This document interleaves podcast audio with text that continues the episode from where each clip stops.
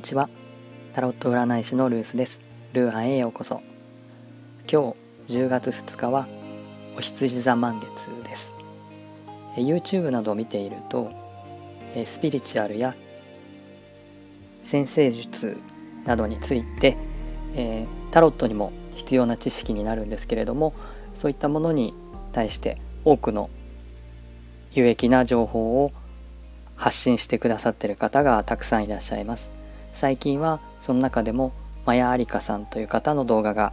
とても分かりやすくてよく拝見しています。そのマヤアリカさんが今日の10月2日のお羊座満月についてレクチャーされてる動画が YouTube にあるんですけれどもそのレクチャーの中でタロットカードの小アルカナの4つのスートワンドソードカップ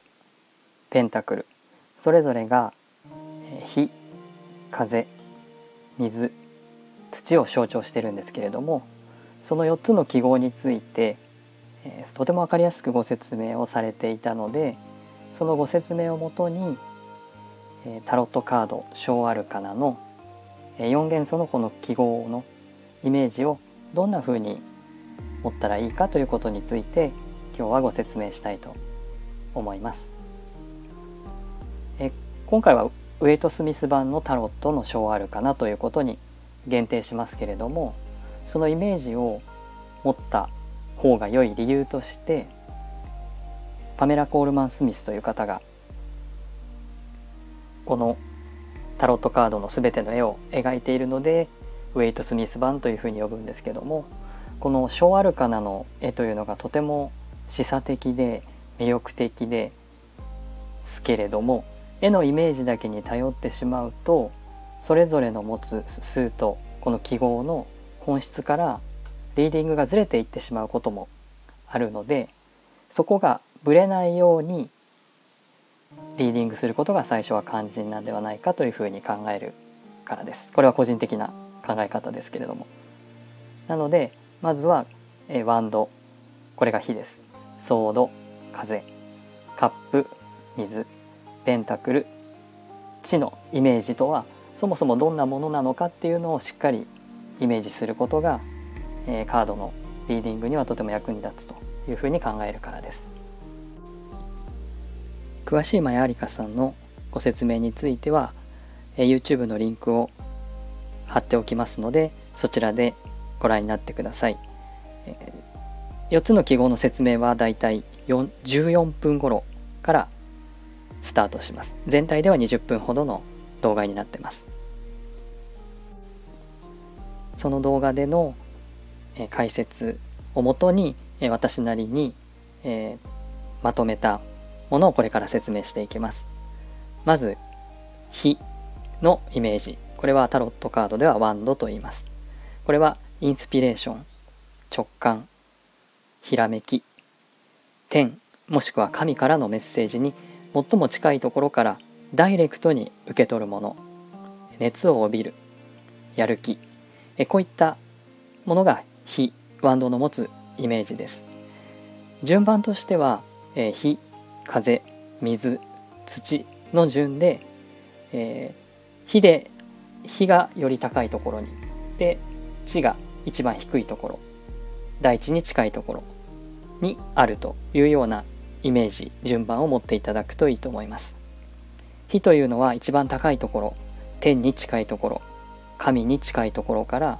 ダイレクトで何かイメージとかメッセージとか受け取るような感じです。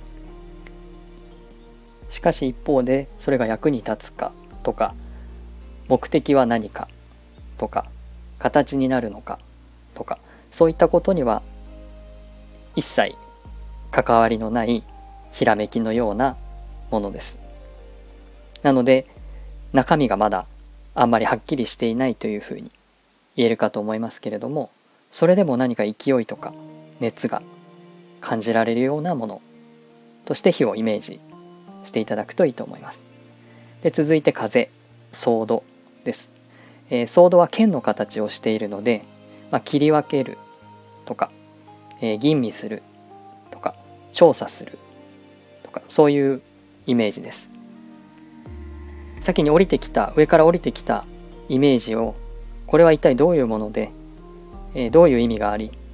どういう価値があるのかということについてまあ調べたりする。情報伝達という意味があったりあるひらめきをその人間の脳で受け取って情報処理をするというようなイメージです必要なものかどうか切り分けるというような形でそれは言葉にするという意味もあったりあるいは情報を発信するという意味もあります。風なので例えば、えー、風の噂というふうに言ったり風評被害というようなことを言ったりそういった情報というのは風に乗ってやってくるようなイメージです。それを受け取って吟味するということまでがソードの風のイメージです。ここまでワンドとソードのイメージをお伝えしてきましたがイメージがつかめたでしょうか？例えばワンドの2ワンドのクイーンといった時にそのワンドの2の絵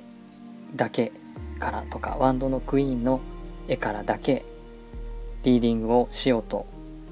してしまうとこの2つのカードに共通しているワンドというものが持ってるイメージが同じように浮かんでこないと全く違ったものをリーディングしてしまうというかスートの持つ本質からずれていってしまうんじゃないかというふうに考えるので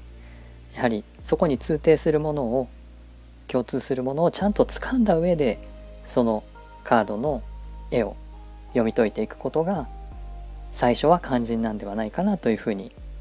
思っています少し長くなってしまうのでカップとペンタクルについては次回にお伝えしたいと思います最後までお聴きいただきありがとうございました。